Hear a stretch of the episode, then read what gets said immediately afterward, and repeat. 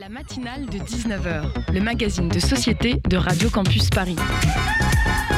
On y parle de sujets sérieux, de sujets moins sérieux, de ce qui se passe en Ile-de-France et de débats pas forcément consensuels. Tous les jours du lundi au jeudi sur le 93.9.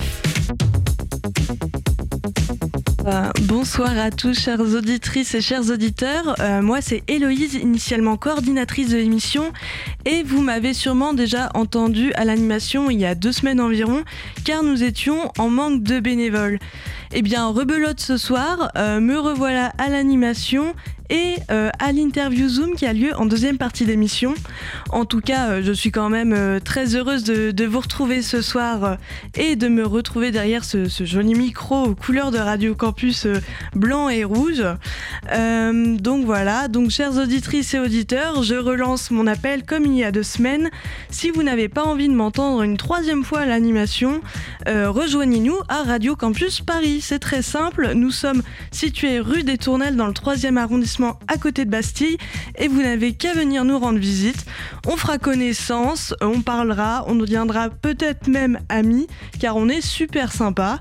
Mais en tout cas, euh, voilà, vous êtes les bienvenus pour venir découvrir les différentes émissions. On a des émissions de cinéma, de culture, euh, on a de la musique, on a vraiment tout ce que vous voulez. Et vous pouvez venir les découvrir en amont et, euh, et vous inscrire. Après, c'est vraiment très très simple. Donc voilà, on vous attend très nombreux.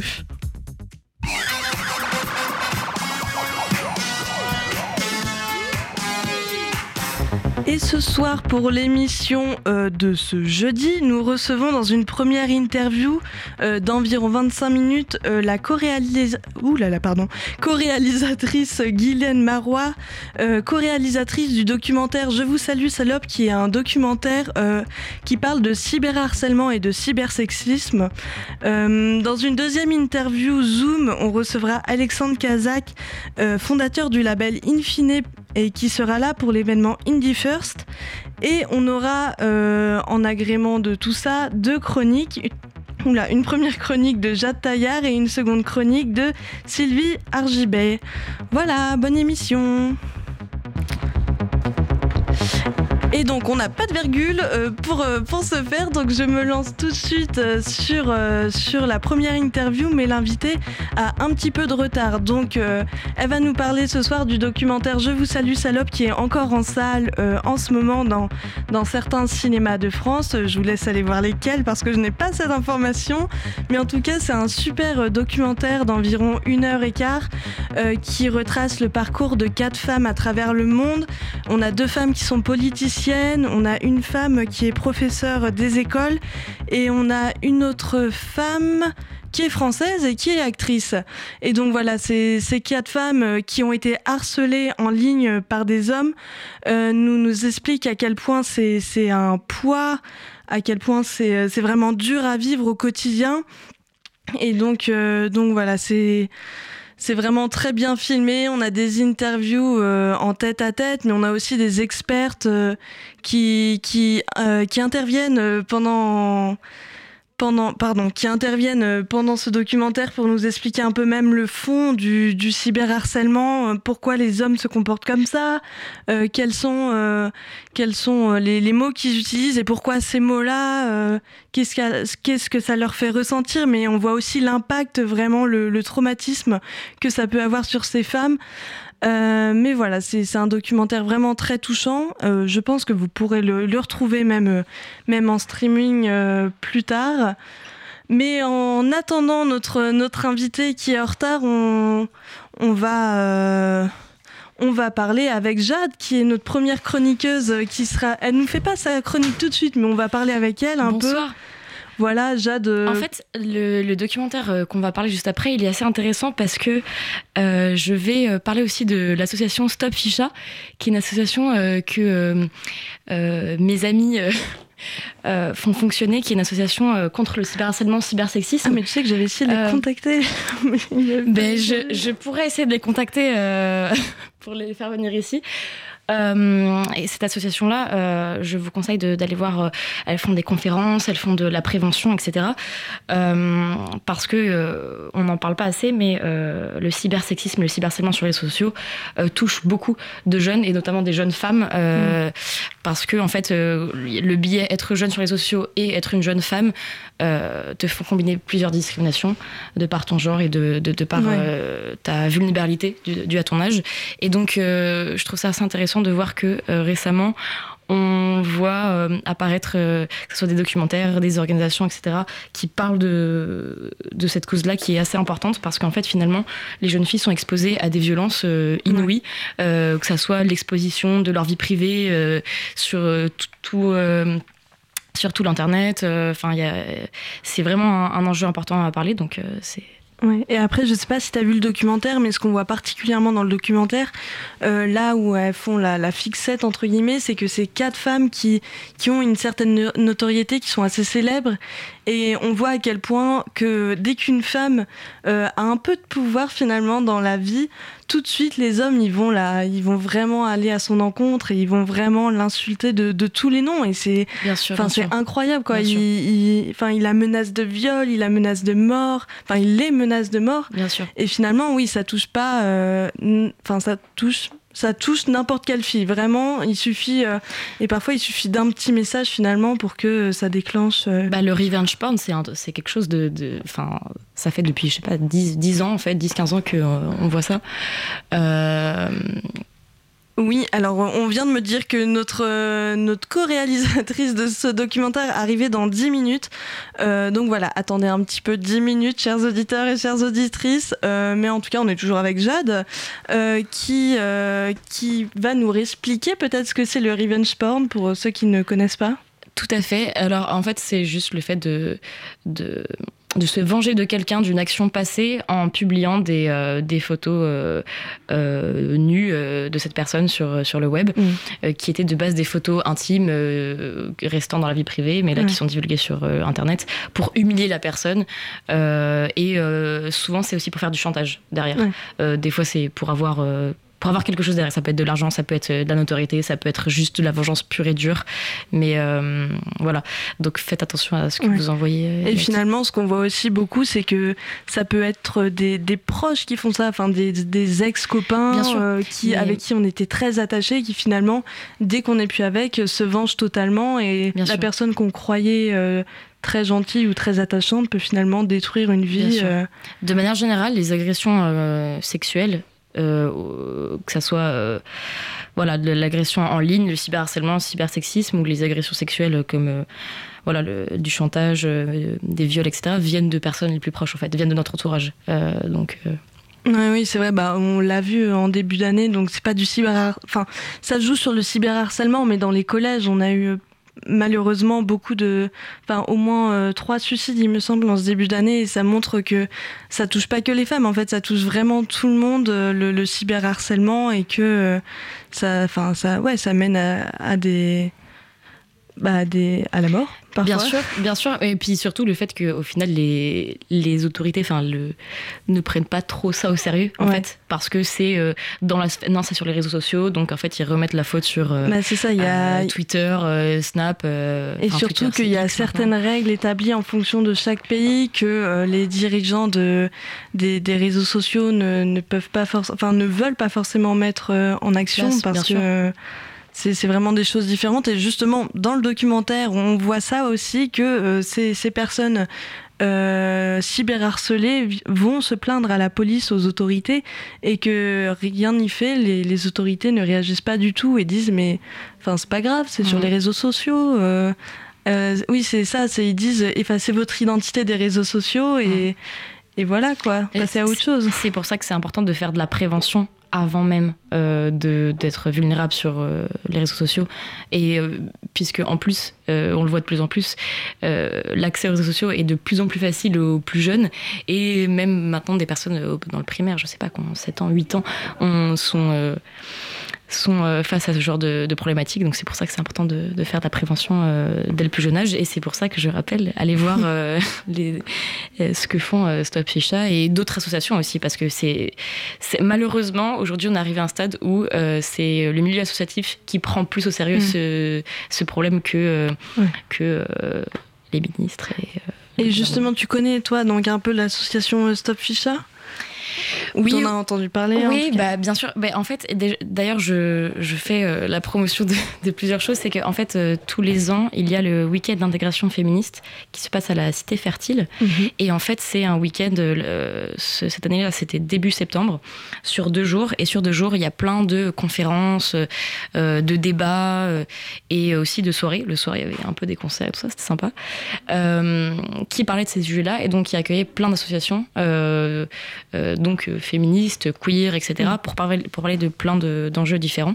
Et donc, euh, je conseille de, à toutes les personnes intéressées par ce genre de sujet de y faire un tour et de ramener des gens qui sont moins intéressés parce que c'est ça le plus compliqué, c'est qu'en fait, dans ce genre d'événement, souvent, c'est super, on apprend plein de choses, mais en fait, c'est souvent. Il y a un peu un biais au niveau du public parce que c'est des gens qui sont déjà euh, sensibilisés à ça qui vont à ce genre d'événement.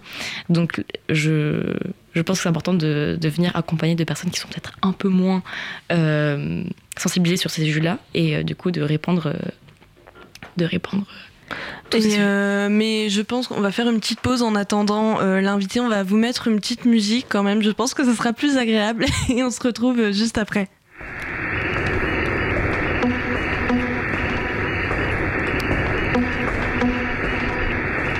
Tu vas au boulot, tu marches seul à la hauteur du HM. Y'a un type qui gueule, eh, eh, eh, salut bonne meuf, t'es vraiment très charmante, tu sais, je te mangerai pour le 4 heures, t'es si appétissante, je te ferai pas la bise, mais si tu veux, on peut baiser. Moi, les petites meufs comme toi, j'en ferai qu'une bouchée, ben pourquoi tu marches plus vite? Je t'ai pas agressé, je t'ai même fait des compliments, tu pourrais au moins t'arrêter, comment ça, t'as pas le temps? Et t'es pas célibataire, tu sais, moi je suis pas jaloux, viens dans mon lit, ça va te plaire aussi, faut arrêter de te plaindre, là tu l'as bien cherché, t'as une jupe tellement courte, même pas besoin de la soulever, les filles comme toi, c'est dangereux. Pire que le mal incarné. C'est moi que l'on accuse de me comporter en chimpanzé. Souffle, serre les dents, comme d'hab. Tu te tais, souffle, sois prudente. Marche sur le trottoir d'à côté, t'es une pouffe. C'est devenu courant de l'entendre trois fois par journée. T'as un hume, peut devenir violent. Si tu donnes pas le vrai, bah fille.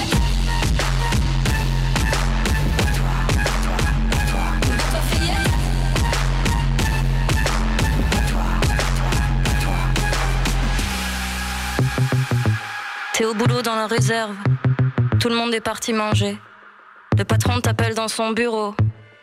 Deux minutes pour discuter. Salut Caro, aujourd'hui t'es ravissante. J'aimerais t'inviter à dîner un soir où ma femme est absente. Ouais, je sais que t'as un mec, mais ça c'est pas gênant. Ton joli décolleté me dit que t'es plutôt partante. On pourrait faire ça ici. Tout le monde est parti, ça fait longtemps qu'on se connaît. Tu vas quand même pas refuser. Façon, si tu dis non, moi j'entendrai un oui. Tu diras que je suis con, je plaiderai ton hystérie. Tu serais pas la première passer sous mon bureau. Les filles comme toi font moins les fiers quand elles veulent garder leur boulot. Alors maintenant tu vas te taire, t'en diras pas un mot. Si tu garder ton salaire pour nourrir tes marmots, souffle, serre les dents, comme d'hab, tu te tais, souffle, sois prudente, marche dans couloir d'à côté, t'es une pouffe, c'est devenu courant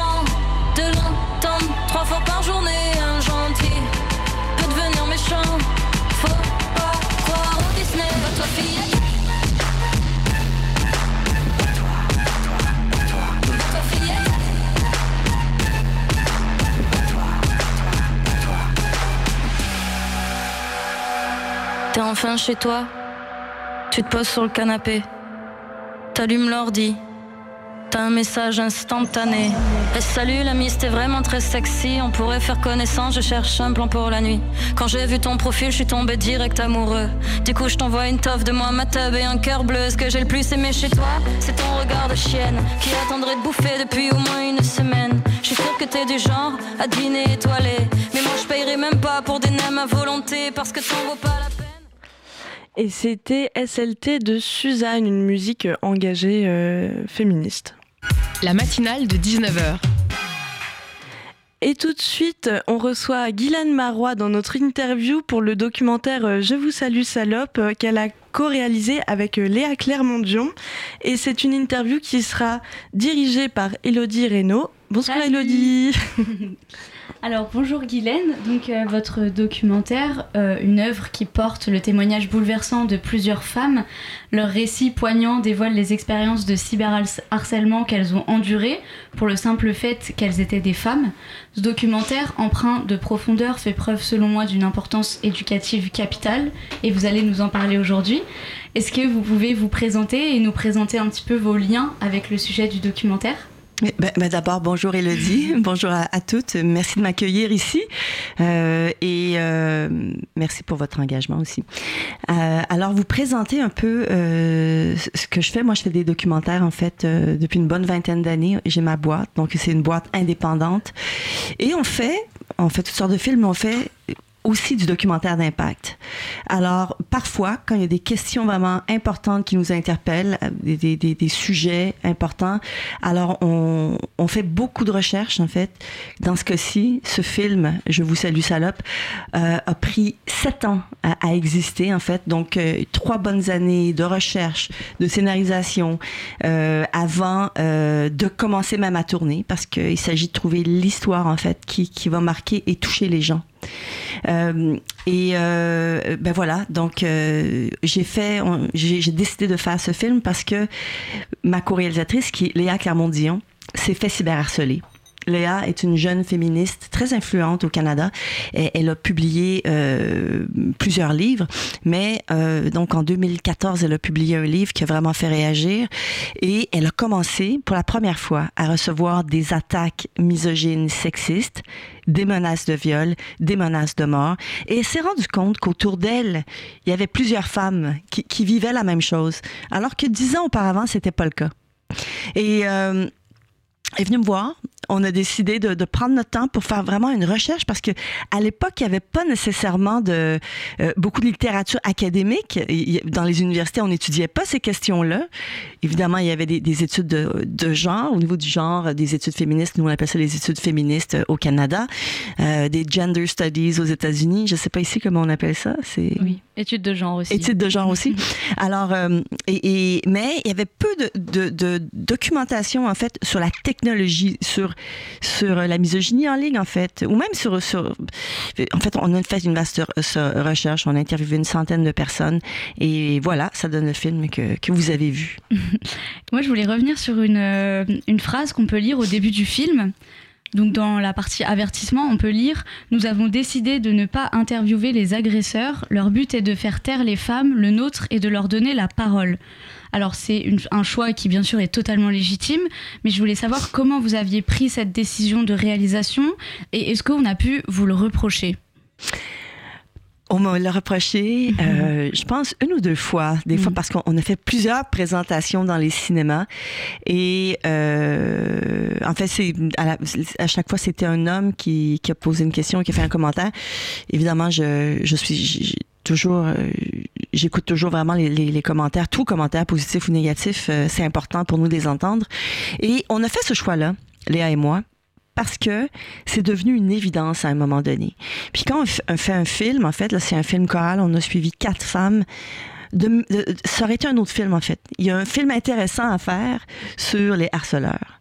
Mais euh, nous, à un moment donné, c'est devenu évident. Ça l'était pas au départ. Hein. Quand j'ai commencé à m'intéresser à la question, euh, pour moi, j'avais pas bon je voyais qu'il y avait un phénomène que les hommes parce que c'est facile agressaient des femmes en ligne c'est facile ces, ces hommes là le font parce qu'ils le peuvent et qu'ils le font en toute impunité aussi mm. malheureusement euh, mais à un moment donné je me suis rendu compte qu'il y avait un objectif, en fait, c'était de faire taire les femmes. Vous allez me dire que je suis pas vite, mais euh, c'est devenu une, une évidence et il y a aussi le fait que on banalise encore, même les gens de votre génération, en fait, les jeunes personnes, euh, partout, on banalise les cyberviolences faites aux femmes. J'ai dîné avec un sociologue ce, ce, midi et il me disait Ah, mais vous, tu sais, Guylaine, euh, les, les, hommes aussi, j'ai plusieurs collègues qui sont cyberharcelés. Alors, euh, oui, euh, mais il n'y a aucune commune mesure avec le cyberharcèlement des femmes. Alors, c'est pour toutes ces raisons mm. euh, qu'on a décidé vraiment de donner la parole aux femmes et surtout de les suivre dans leur quotidien pour que les spectateurs puissent prendre la mesure de la cyberviolence, euh, puissent la sentir aussi puissent s'attacher à ces femmes et développer de l'empathie pour toutes les femmes qui subissent la cyberviolence.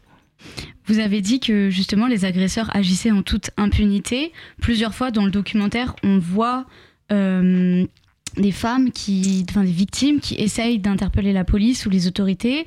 On se rend compte qu'en fait, euh, aucune autorité est compétente pour leur apporter de l'aide et surtout pour punir aussi les victimes. Il y a une phrase euh, qui m'a marquée. Une victime dit On nous menace de nous battre, de nous violer, de nous tuer, et vous ne pouvez pas nous protéger. Donc je voulais savoir si vous saviez quelles étaient les politiques d'aide et de sensibilisation aussi dans les pays que vous avez pu visiter pour le documentaire. Vous savez, ce qui, est étonnant, c'est que dans la plupart des pays, il existe des lois. Donc, en principe, on devrait pouvoir protéger les femmes.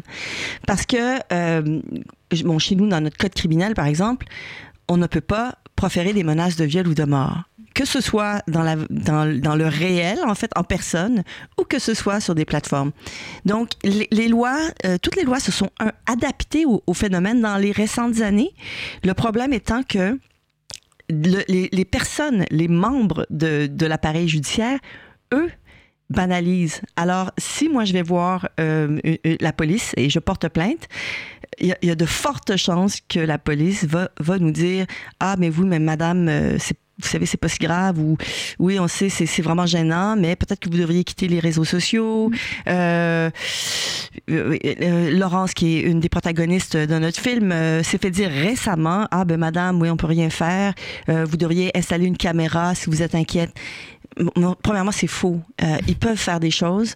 Ils peuvent exiger de Meta ou des plateformes de réseaux sociaux de révéler la source. Maintenant, ça se fait. C'est plus facile qu'avant aussi d'identifier la source des faux profils parce que souvent, ces menaces aussi sont, sont faites par l'entremise de faux profils. Euh, alors, c'est possible. Alors, quand on dit on n'est pas en mesure de, de protéger les femmes, euh, Kaya Morris, par exemple, qui est une euh, élue euh, démocrate américaine, une femme noire, a dû quitter ses fonctions mm. parce que la, la, police a refusé ou on a refusé de la protéger alors qu'elle recevait des menaces euh, de mort, euh, alors qu'elle savait qu'il y avait des gens même qui passaient en camion de, de, devant chez elle en fait pour lui faire peur et, et ça, ça, devenait de plus en plus inquiétant. Donc et aux États-Unis, le, le, chef de police avait dit oui à cause de la sacro-sainte liberté d'expression on ne peut punir en fait les agresseurs. Pourtant, il y avait des agresseurs qui, à visage découvert sur les réseaux, la menaçaient de viol, de meurtre, etc. À visage découvert, sans aucune. Euh, on, voit aucune peur en fait chez les agresseurs. Ils savent qu'ils ne seront pas punis en fait. Voilà, c'est exactement ça. Euh, ils savent qu'ils ne sont pas punis à cause de la liberté d'expression aux États-Unis. Donc, l'agresseur principal de Kayak s'appelle Max Mich, qui est un extrémiste de droite, en fait un néo-nazi, euh, littéralement, euh, qui, qui, veut la disparition en fait des personnes noires euh, aux États-Unis. Ou euh, donc c'est assez abominable, mais c'est quand même une idéologie qui est en train de faire son chemin sur les réseaux sociaux. Euh, et lui, il le fait vraiment en, en, en connaissance de cause. Il est fier de l'agresser et parce qu'il le fait, il, a des followers. Il, y a des gens qui, le suivent, en fait. donc, il a créé comme sa propre communauté. C'est vraiment... Euh, c'est fou. Je voulais revenir sur la professeure euh, Sarah T. Roberts dans le documentaire, qui est spécialiste en modération de contenu, qui se demande comment seront les jeunes qui grandissent dans un univers virtuel qui les désensibilise à la misogynie. Parce qu'en effet, euh, à travers les réseaux et les médias de masse, on est constamment face à face avec la culture du viol notamment et la culture de la misogynie. Est-ce que vous, vous pensez que ma génération et la génération en dessous de la mienne, on est désensibilisé à la misogynie? Et si oui, qu'est-ce qu'on peut faire? C'est à vous de me le dire en fait. euh, parce que c'est drôle parce que je vois les deux choses. Hmm. Je vois des jeunes qui sont très sensibilisés, euh, souvent des jeunes femmes, et je vois aussi des jeunes hommes parce que j'ai vraiment le, film a été projeté dans des écoles, dans des écoles secondaires aussi au Canada. Et j'ai vu des, des, jeunes hommes, en fait, qui justement s'abreuvent à, tous ces influenceurs comme Andrew Tate, dont vous avez sans doute entendu parler, tous ces hommes, euh, souvent qui font des, du MMA, Mixed Martial Arts. Euh, J'ai rien contre, hein, parce que je pratique moi-même des arts martiaux, mais, euh, mais qui souvent, ça va avec une, euh, en fait, une idéologie masculiniste et une espèce de, de désir de, de retour à l'ordre naturel des choses. Mais euh, est-ce que vous êtes plus sensible ou moins sensible je pense, je pense que le meilleur et le pire dans, votre génération. On va, on va espérer que le bien va gagner, que les forces du bien vont l'emporter. Il y a un passage qui m'a particulièrement touchée où euh, une des victimes explique que ses agresseurs la menacent de viol et elle dit que pour ses agresseurs, le viol c'est une correction qui vise à réduire au silence, à déshumaniser et à faire vivre quelqu'un dans la terreur. Comment est-ce que on se remet de tout ça comment les victimes que vous avez pu rencontrer vous parlent du après le cyberharcèlement? Excellente question. Euh, je, veux dire, c'est une phrase très importante du film d'ailleurs. C'est intéressant que vous, vous l'ayez relevé. Euh, c'est une forme de terrorisme. Et c'est une forme de terrorisme qui fonctionne. C'est-à-dire que euh, les femmes ont peur, c'est-à-dire que les, beaucoup de jeunes femmes se retirent de l'espace public, se retirent des tribunes parce qu'elles ne veulent pas recevoir de la cyberviolence. Et euh, il faut pas minimiser ça je le vois partout. Hein. Je veux dire, même ici en France, j'ai eu des témoignages de jeunes femmes de, votre âge à peu près qui étudient, une, jeune femme qui étudie en, cybersécurité par exemple et qui est elle-même une gameuse et une streameuse et qui me disait qu'elle a peur de s'exprimer maintenant, qu'elle dit presque jamais rien, qu'elle qu'elle commente pas ou qu'elle ne, s'exprime pas parce qu'elle a peur de recevoir euh, de, de, la haine parce que elle, elle reçoit parfois quelques commentaires et elle ne veut surtout pas avoir des des déferlantes de haine comme euh, l'ont connu plusieurs personnes que, que vous connaissez. Manon Lanza, qui, qui, est une jeune euh, influenceuse, il y a quelques semaines, en fait, deux, trois semaines, a vraiment reçu une déferlante sexiste. Mm-hmm. Alors, l'impact, moi-même qui a fait un film et qui a, qui a, fait un film pendant sept ans, je vois l'impact néfaste chez ces femmes qui ont été cyberharcelées. Et des fois, même moi, je me rends compte que je ne mesure pas à quel point elles sont atteintes. Mm et à quel point elles sont marquées, traumatisées. Euh, et, euh, je me dis toujours, ah oui, c'est vrai. Il faut que je me rappelle ça. Ouais. Parce que, contrairement à la violence physique, souvent on peut guérir d'un viol, par exemple. On, on peut s'en remettre. Mais la cyberviolence, ça revient tout le temps, donc on ne peut jamais être dans un état de guérison. C'est très intéressant. Et juste petite dernière question. Vous êtes euh, donc le film est sorti en France le 4 octobre. Est-ce que vous avez pu vous rendre à des projections et à des débats autour du film, discuter justement avec des jeunes femmes aussi des jeunes hommes sur le film, leurs ressentis, etc. Oui, en fait, j'ai eu cette chance extraordinaire. J'ai participé à des festivals, à, des ciné-débats. Je l'ai présenté dans les deux dernières semaines, dans, à, à vraiment à plusieurs reprises. À toutes les fois, j'entends des commentaires vraiment extraordinaire, des, questions. Les gens, évidemment, ne se rendent pas compte. Plusieurs personnes nous, nous disent, des hommes, des hommes viennent voir le film, puis ils, ils, sont sous le choc, en fait. Ils sont vraiment sous le choc parce que ils ne se rendent pas compte lorsqu'on on lit des articles dans les journaux de personnes qui sont cyberharcelées. Évidemment, on minimise. Qu'est-ce que c'est? Alors, c'est un choc. Je pense que les gens veulent avoir la discussion maintenant euh, et nous, on est prêt à, le diffuser. Donc, il, y aura des, des ciné-débats qui vont. Il y a encore plusieurs salles, en fait, à, travers euh, la France, donc une cinquantaine de salles où le film est, programmé.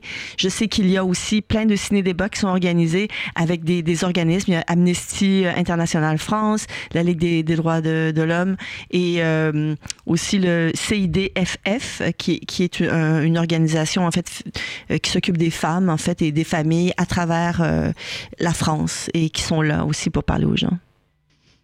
Donc, euh, j'espère que vous avez bien tous et toutes compris qu'il faut absolument aller voir Je vous salue salope au cinéma pendant qu'il est encore en salle. Merci beaucoup, Guylaine, d'avoir été avec nous. Merci beaucoup, Elodie. Je dois vous dire aussi qu'il y a une pétition, en fait, que vous pouvez signer parce qu'on a fait une tribune qui, qui, est, qui est sortie sur Mediapart. Alors, on a Mm. plein, on a 75 signataires, euh, beau- beaucoup d'associations, euh, la députée Sandrine Rousseau, plein de personnalités françaises. Et c'est c'est sur change.org. Ça s'appelle Les salopes en ont marre. Euh, et euh, voilà, donc on, souhaite que ça, ça fasse boule de neige, en fait, qu'il y ait vraiment un mouvement en France. Puis, euh, ben voilà, donc allez voir le film. Et il y a aussi le hashtag Stop les cyberviolences, c'est ça, qui est Oui. sorti grâce au film. Absolument. Donc il faut se renseigner sur tout ça. Bon bah, chers auditeurs et chères auditrices, vous avez compris, hein, il faut lutter contre le cyberharcèlement et surtout contre le cybersexisme. En tout cas, oui, encore merci euh, Guylaine Marois pour votre documentaire, pour tout votre travail. C'est vraiment super et on espère vous recevoir euh, à nouveau bientôt. Ben merci, oui, Et- absolument. Et voilà, et tout de suite, on va euh, faire une petite pause musicale.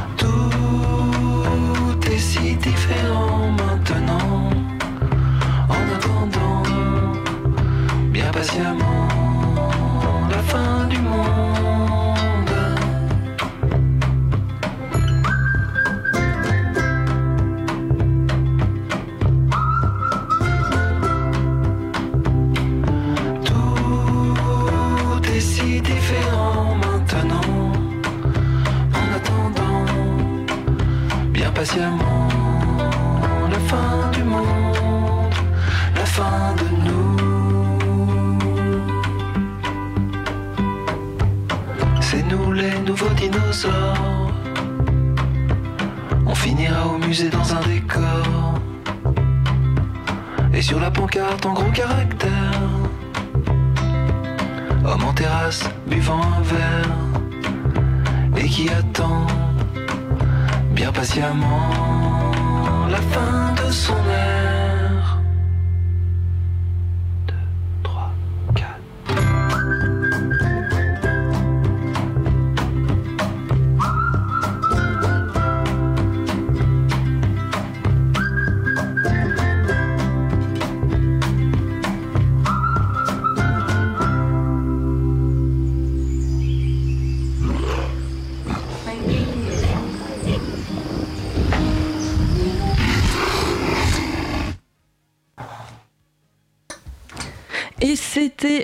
Nouveau dinosaure de Séverin. Et tout de suite, on va écouter la chronique de Jade Taillard. La matinale de 19h. Bonsoir Jade. Bonsoir tout le monde. Aujourd'hui, nous allons faire une tentative de chronique à mi-chemin entre Clément Luktovitch et Émeric Lompré. Non, ce n'est pas du tout vrai, je n'ai pas du tout cette prétention. Enfin bref, j'aimerais vous parler de l'immense hypocrisie des pays occidentaux. Mais c'est à quel sujet au juste? Parce que bon, on a de quoi faire avec ce thème. Alors, euh, roulement de tambour, je vais vous parler du conflit israélo-palestinien. Je te vois déjà, toi qui nous écoutes, à me dire Jade, tu ne fais pas dans l'originalité. Oui, parce que c'est la même histoire depuis déjà 75 ans. Depuis 1948, date de la création de l'État d'Israël. Alors vous allez me dire que le disque est rayé, qu'on connaît déjà l'histoire. Mais précisément, non, ce n'est pas le cas. Quand Elisabeth Borne dit Je redis toute ma solidarité à l'égard du peuple israélien sans prononcer les mêmes propos pour le peuple palestinien, c'est précisément qu'elle ne connaît pas l'histoire. Enfin, si, elle la connaît cette histoire. celle de la colonisation, de l'occupation, de la répression du peuple palestinien. Même Charles de Gaulle prononça ainsi ces mots en 1967, peu de temps après la guerre des Six Jours. Bon, on n'a pas l'enregistrement, ce n'est pas grave. Bon, lui aussi, il était le roi de, de l'hypocrisie car il agissait de la même manière en qualifiant les résistants algériens comme des terroristes. Mais bon, ce n'est pas le sujet. 56 ans après ce discours, on aura tout vu. Le drapeau d'Israël fièrement affiché sur la Tour Eiffel, sur le Parlement européen, mais aussi à New York, à Sydney ou encore à Rome. En fait, c'est comme si je vous disais qu'au moment de l'apartheid en Afrique du Sud, on aurait soutenu les colons qui tuaient les Noirs. Ah merde, pas bon exemple, c'est déjà le cas, on leur vendait des armes. Bon, alors attends. Euh, c'est comme si je vous disais que la France soutiendrait des massacres contre les civils yéménites en vendant des armes à l'Arabie Saoudite. Merde, encore raté, c'est déjà le cas. Bon alors, attendez, imaginez, ça serait comme si la France soutiendrait un pays qui massacre des civils, mais cette fois-ci tellement ouvertement que tous les pays occidentaux feraient genre une grosse soirée tous ensemble en mode « Ouais, on soutient tous un régime d'extrême droite, suprémaciste, sioniste, anti-LGBT, anti-arabe, anti-musulman. » Bref, en tous les gens, anti tous les gens qui ne leur ressemblent pas. Bon alors, tout ça, c'est pas nouveau. Dès 1917, la France et surtout la Grande-Bretagne soutenaient déjà le mouvement sioniste de la colonisation en Palestine. Ah, c'était le temps béni des colonies, comme disait ce bon vieux Michel Sardou. Le problème, c'est que quasiment un siècle après, eh ben, la France soutient encore ce genre de pays. Ce même pays qui, petit à petit, a réduit le territoire des Palestiniens, qui aujourd'hui sont cloisonnés dans la bande de Gaza. C'est littéralement depuis des décennies une prison de 2 millions d'habitants à ciel ouvert. Si tu habites à Gaza, tu as le droit seulement entre 2 heures et 4 heures d'électricité par jour. Tu n'as pas le droit de sortir du territoire, même si tu veux aller étudier à l'étranger par exemple. Tu as très peu d'accès aux soins de santé et très peu de courantes. Un enfant palestinien de 13 ans survit en moyenne à 4 attaques aériennes d'Israël. Aujourd'hui, c'est encore pire. En, effet, à la réponse à l'attaque du Hamas, l'État hébreu a annoncé, l'a dit, un siège complet de la bande du Gaza. Les Palestiniens n'auront ainsi plus d'électricité, d'eau et de gaz, euh, ce qui donc empêche le fonctionnement des hôpitaux, qui sont déjà saturés. Nous combattons des animaux et nous agissons en, conséquence, a déclaré le ministre israélien de la Défense en début de semaine. Bon, bah là, si les pays occidentaux soutiennent ce genre de propos, notre monde court à sa perte. Puisque je ne sais pas si vous avez remarqué, mais il y a une différence entre le Hamas et les civils palestiniens.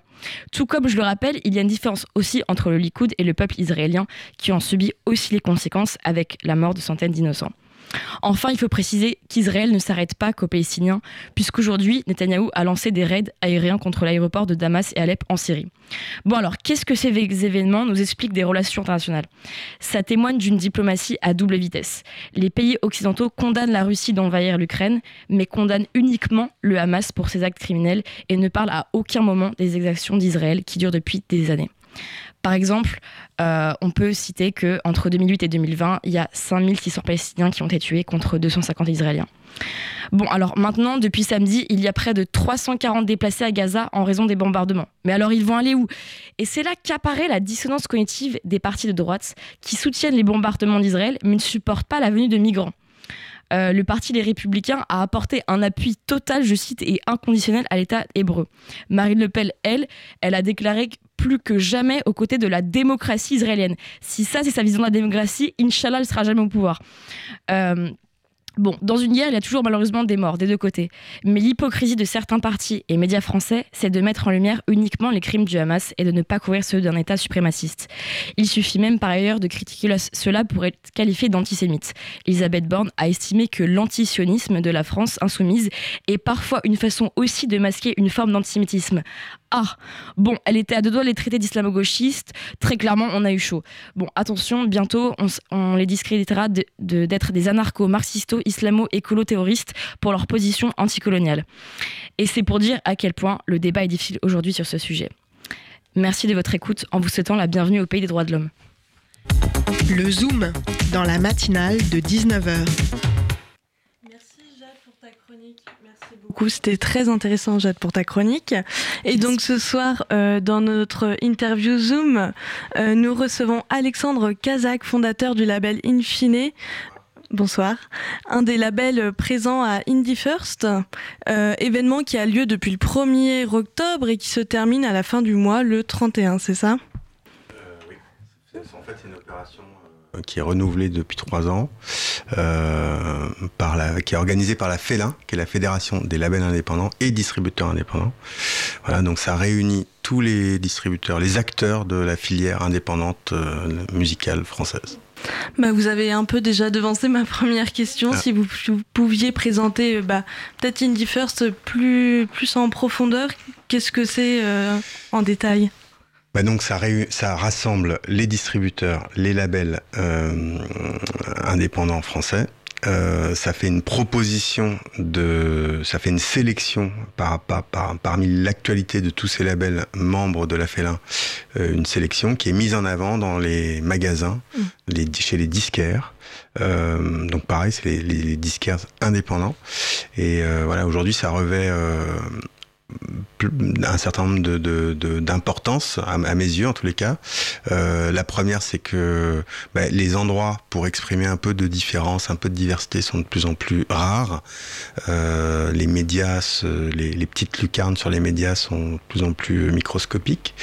Euh, que finalement, avec on va dire la survie du vinyle euh, et les, un peu les nouveaux disquaires. Finalement, les, disquaires, ils ont un peu un rôle de, de média. Euh, puisque donc euh, en, en, proposant leur coup de cœur, leur et en mettant en avant justement la diversité de la production française, ce qui ce qui me paraît essentiel pour voilà pour ne pas euh, passer sa vie soumis aux algorithmes de certaines plateformes de streaming. Euh, et donc voilà, laisser, laisser de l'espace pour euh, peut-être un, voilà, des, des, des, albums qui seraient pas forcément recommandés voilà, en, stream, mais où justement un disquaire qui fait ça par passion, parce qu'il a un vrai amour de la musique, il va avoir un coup de cœur et il va défendre ses albums. Donc cette sélection d'albums, c'est un peu une synthèse de ça par rapport à on va dire, l'actualité de la saison. D'accord. Et donc vous disiez que Indie First, donc c'est régi par, euh, par la Félin, c'est ça mmh. Donc la Fédération nationale des labels et des distributeurs indépendants. Est-ce que cette fédération, elle a une grosse influence dans, dans le monde de la musique en France? Euh, alors très bonne question. Euh, j'ai l'impression qu'elle a une forte influence. Elle a, en fait, au départ, elle vient de, la région Aquitaine. Euh, donc voilà, moi je, je, les ai connus quand ils ont commencé à s'étendre un petit peu au niveau national et à porter justement la cause des distributeurs et disquaires, notamment euh, sur le devant de, on va dire, des, des sujets. Euh, voilà, et plus récemment, parce que c'est, il y a plein de, de, de, pardon, il y a la, filière musicale, il y a un certain nombre de sujets essentiels. Donc, euh, ils ont par exemple, c'est eux qui ont porté, qui ont levé la problématique des fake streams euh, qui ensuite est devenue a été reprise et euh, voilà qui est, un, sujet assez important aujourd'hui. Euh, aujourd'hui, travaille aussi sur des histoires de d'enrichissement, l'indice de découvrabilité. Mais là, je pense qu'il faudra faire une émission dédiée entièrement à ça, mais qui est très important dans le monde digital pour justement que ça laisse de l'espace pour de la pluralité, de la différence.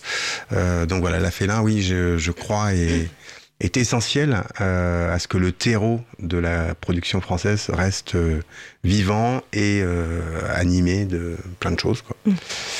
Et donc vous le disiez aussi, Indie First, donc ça a lieu partout en France, c'est mis en avant donc chez les disquaires et chez tous les vendeurs musicaux. Absolument. Et donc, est-ce qu'on peut quand même considérer ça comme un, une espèce de festival? Euh, si vous voulez, ça serait bien, parce qu'il y a un festival Indie First à la fin. Euh, en tous les cas, c'est, moi je pense que le, en fait, finalement, c'est une sélection. Donc c'est c'est un peu un des grands enjeux, j'ai l'impression, de la, de la décade, la sélection. On est, quand même, on reçoit beaucoup, beaucoup d'informations. Euh, c'est dur de, trier. Euh, comme je le disais, il y a de moins en moins de médias qui prennent le risque de la critique, euh, ce, qui me paraît essentiel. Donc là, c'est un, un peu pour aiguiller, prendre un peu par la main. Bah, toute la filière déjà, et puis aussi l'auditeur, et on l'encourageait à venir découvrir des, choses, puisque là, la sélection, elle est euh, déjà au niveau des genres très ouverte, puisqu'il y a de la chanson française, il y a du rap, euh, il y a de la musique du monde, il y a de, je crois qu'il y a de la musique classique, euh, etc. Donc, ce, qui, ce qui est essentiel, encore une fois, cette pluralité des, genres. Oui, bah justement, c'est ce que je voyais en, faisant mes recherches un petit peu, que sur le site, vous écrivez Indie First, non pardon, je me trompe de question, mais que dans, dans la sélection des albums justement de Indie First, on retrouve bah, une grande diversité. On a du, du jazz avec euh, Kyle Eastwood, du piano seul avec Anya Rani, du chant d'opéra avec Stéphanie Doustrak et de la musique aussi pop euh, avec euh, par exemple la Davina ou Ben l'Oncle Soul. Comment vous, comment vous faites cette sélection? Enfin, Est-ce qu'il y a des, des, règles de pluralité musicale? Alors là, je suis désolé, je vais poser mon joker parce que je ne sais pas comment est faite sélection. Je crois que c'est les distributeurs, euh, les. En fait, c'est les distributeurs et les disquaires qui font cette sélection en fonction de notre actualité. Donc nous, l'année dernière, on a eu la chance d'avoir euh, le disque de Gaspard Claus qui était sélectionné, qui était du violoncelle, voilà. Euh, et cette année, on a la chance d'avoir l'album de Dina Deloiret qui est sélectionné. Mais je ne sais pas comment cette sélection est faite. Euh, Peut-être que d'ailleurs, c'est pas mal que je sache pas comment elle est faite. Hein. Euh, mais j'ai l'impression que c'est, c'est, euh, il, il, par rapport à l'ensemble de, de, de, ce, qui est, ce qui sort sur cette période, voilà, ils font une, justement, la sélection, à mon avis, elle œuvre dans un sens de présenter mmh. la diversité de la production française. D'accord. Et alors, euh, Indie First, vous l'avez, vous l'avez dit, existe depuis trois ans maintenant. Ça, ça rassemble près de 300 labels, euh, dont le vôtre. Est-ce un événement qui s'organise par euh, simple plaisir, entre guillemets, de mettre en avant des artistes ou est-ce que c'est par nécessité pour la survie des, labels indépendants et de la musique indépendante? Euh, bah, Je pense qu'un peu des deux. Euh, d'abord, c'est pour mettre en avant, justement, je vais me répéter, mais cette diversité, c'est essentiel et elle est, elle est vraiment, en fait, j'insiste, parce qu'elle est mise en danger. Aujourd'hui, si on se laisse faire euh, par les plateformes de streaming, les règles de certains algorithmes, les certaines intelligences artificielles, ça va réduire de plus en plus le, la diversité, voilà, je vais encore utiliser ce mot-là, euh, au risque de le galvauder, mais euh, et ensuite, euh, bah, oui, c'est essentiel parce que aujourd'hui, alors comme vous voyez, ça fait un certain nombre d'années que je travaille dans la musique, mais donc quand j'ai, il y a quelques années, il y avait plus de 2000 disquaires mmh. en France. Donc ça voulait dire 2000 chances, 2000 opportunités d'avoir justement des, un, le goût d'une personne qui allait défendre, mettre en avant quelque chose. Maintenant, il y a 200 et quelques disquaires. Voilà, donc euh, il, faut, il faut aider ces disquaires. Et, et moi, je pense qu'ils ont un rôle de plus en plus peut-être aussi par leur rareté, mais ils ont un rôle essentiel parce que, encore une fois, c'est là où il y a des, des vrais gens vivants, de, de, chair et de sang, euh, qui, ont, euh, qui ont des goûts. Et certainement, je suis sûr, je serais. Je, ne partage pas le goût de toutes ces personnes, mais justement, il y a un avis, il y a, il y a un... et donc ils vont, ils mettent en avant des disques, ils ont des coups de cœur, et ça me paraît vraiment essentiel. Oui, ils savent conseiller euh, voilà. même les ceux qui viennent acheter, ceux qui Alors après, pour faire le daron, euh, non mais moi je suis né, je me souviens dans un monde où plutôt ma passion pour la musique, elle a été nourrie euh, par bien entendu alors des émissions de radio euh, où il y avait des découvertes etc puis ensuite il fallait que j'aille acheter des disques et voilà mais très rapidement, en plus quand j'ai commencé à gagner un tout petit peu d'argent, etc., j'avais un, un, espèce de petit parcours de disquaire et où je savais que j'allais trouver tel type de disque, tel de... et je, petit à petit, forcément, au bout de quelques achats, euh, ben on, se, on, se, on, commence à échanger avec le disquaire. Et euh, voilà, le summum, c'est quand on, quand on arrive et dit Ah, tiens, regarde, je t'ai mis ça de côté. Et ça, c'est génial. C'est quand même un lien euh, essentiel parce que la musique, c'est quand même une histoire de. Enfin, moi, je, pour moi, en tous les cas, ça reste une histoire de passion. Donc, euh, et il me semble que qu'un disquaire anime beaucoup plus cette passion que une liste. Mmh. Et donc, euh, vous êtes passionné et justement, vous avez, vous avez fondé votre label euh, Infine qui a fêté ses 15 ans en 2022, c'est ça? Oui. Et euh, est-ce que vous pouvez nous parler davantage de, de, ce, de ce label? Comment et pourquoi il a été créé? Alors, euh, bah, comme pratiquement, je pense, toutes les histoires de labels indépendants, il se crée parce qu'en fait, il y a un moment, il y a une espèce d'accumulation de, frustration parce que on n'entend pas, les artistes qu'on aimerait voir défendus ne sont pas défendus, donc on décide de le faire soi-même. Donc ça, c'est un peu, c'est une banalité, on va dire, dans les labels indépendants. Après, euh, c'est vrai que nous, on a commencé avec un pianiste, Francesco Tristano, et euh, à l'époque, c'était, alors que, pardon, là où ça, pour, mettre en perspective, moi, j'ai, avant, j'ai travaillé dans des labels de musique électronique. J'ai d'ailleurs démarré une fine en même temps que j'ouvrais le bureau de Warp, un label anglais en France, ce qui nous a d'ailleurs beaucoup aidé. Mais donc, arriver avec un label, un, pardon, un premier album de piano solo, il n'y avait rien, il n'y avait pas de rythme, de rien. C'était tordu. Et depuis, voilà, on essaye toujours d'aller sur ces chemins de traverse. Euh, et de proposer de la de on, aime on aime à découvrir euh, on est curieux donc on aime aller là où on n'a pas l'habitude d'aller. Donc c'est pour ça que d'ailleurs euh, il y aura, il y a un Rhône chez nous, il n'y en aura pas deux, même si on reçoit des tonnes de propositions d'autres Rhônes, mais c'est, ça nous intéresse pas en fait. Euh, on trouve que ce qu'il fait, il le fait déjà très très très très bien et on, voilà, on n'aura pas d'autres. Euh, et par contre, on aime aller de Francesco Tristano à Rhône ou aujourd'hui à Dina Delwared, euh, Big Bassi, Cindy Poche, qui vient de sortir un album. Voilà, demain on sort un album d'un Réunionnais qui s'appelle Label. Donc on aime ces chemins de traverse et ce dont je suis assez fier, c'est qu'aujourd'hui j'ai l'impression que on, est un, est une maison où euh, j'ai l'impression, euh, les artistes se disent que, que, voilà, ils peuvent avoir des rêves et ils peuvent peut-être se réaliser euh, à l'exemple de, de, ce qu'on fait de temps en temps. Alors, ce que je, vais essayer d'être un peu plus précis, mais euh, on accueille des gens du monde entier. on accueille des âges assez différents. Je crois qu'à un moment, ouais, même le plus vieux, il doit avoir 80 ans, donc, et le plus jeune, 22 et quelques. mais en fait, c'est assez, c'est, assez rare, je pense.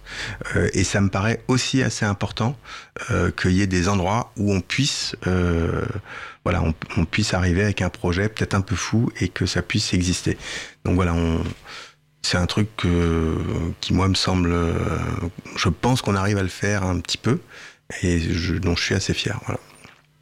Et alors, petite dernière question très rapide, est-ce qu'on vous retrouvera sur les, sur les prochaines éditions de Indie ah, First ben, J'espère bien, j'espère bien. Vous avez des idées d'artistes à, à, mettre en avant ben, Il paraît que Cindy Poche est déjà euh, agite un peu tout le monde, mais euh, on va sortir d'autres albums euh, d'ici là, mais c'est vraiment en fonction de l'actualité de ce qu'on va sortir aussi à l'automne prochain, donc mmh. c'est un petit peu difficile, mais, mais bon, ouais, il y a des candidats futurs, c'est sûr. Ouais, il y a Uto qui est en train de finir un album.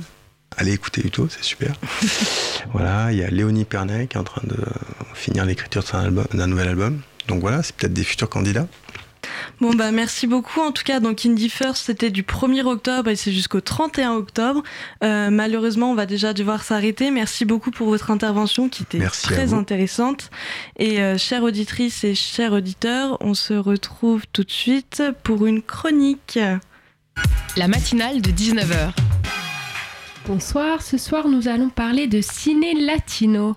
En cette période ensoleillée, je me suis rendue à Biarritz du 23 au 29 septembre au festival Biarritz Amérique latine où j'ai pu faire un marathon cinématographique.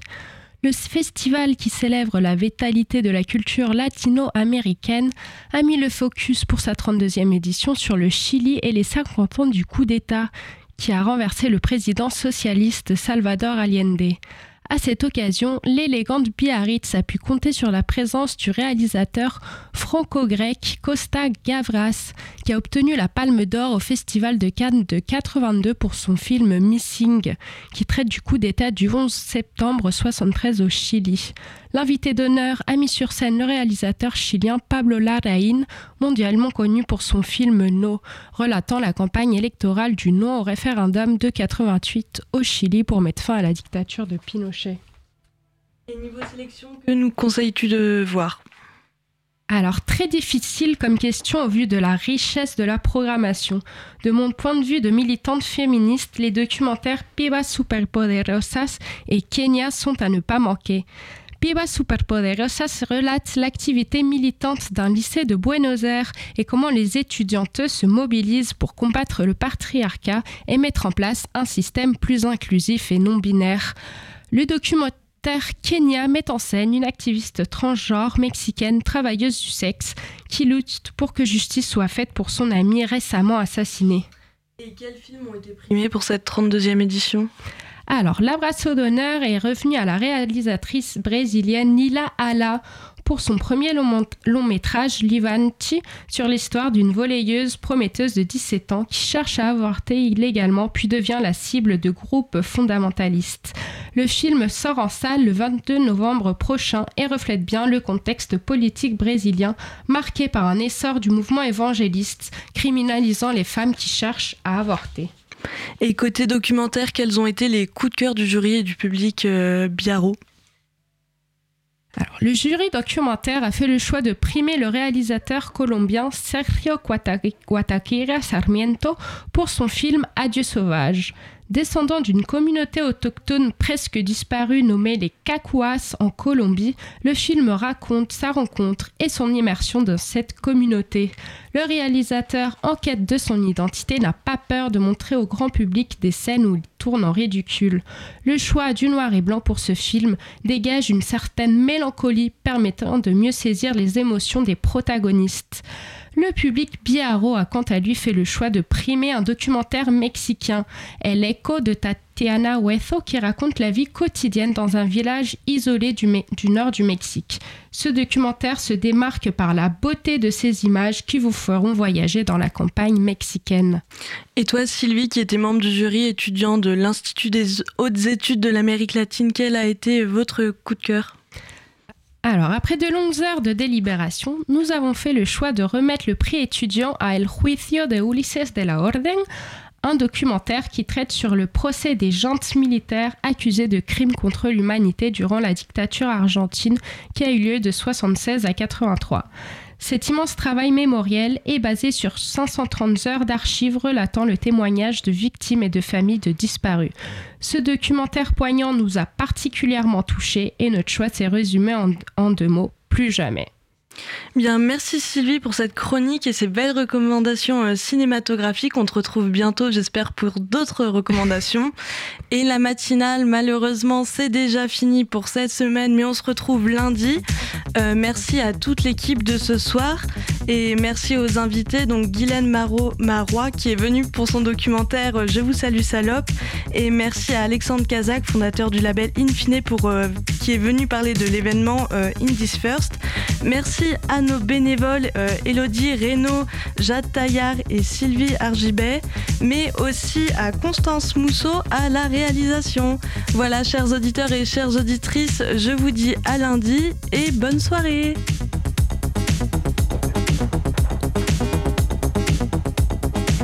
la